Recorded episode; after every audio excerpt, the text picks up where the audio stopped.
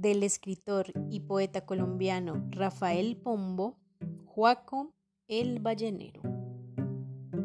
Yo soy Juaco el Ballenero, que hace 20 años me fui a pescar ballenas gordas a dos mil leguas de aquí.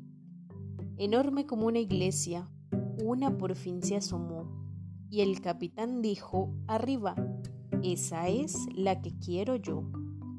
Al agua va el capitán, con su piquete y su arpón, lavándose antes los ojos con unos tragos de ron.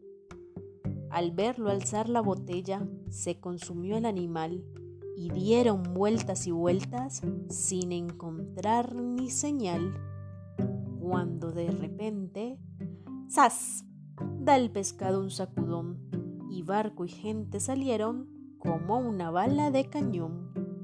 La luna estaba de cuernos y hasta allá fueron a dar, y como jamás han vuelto, debiéronse de quedar.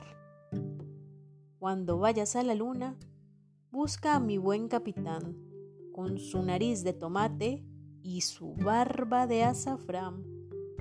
Dile que este pobre Juaco no lo ha podido ir a ver, porque no sabe el camino ni tiene un pan que comer. Y si viniere un correo, de la luna para acá, mándame una limosnita que Dios te la pagará. En la lectura, Dayana Ramírez.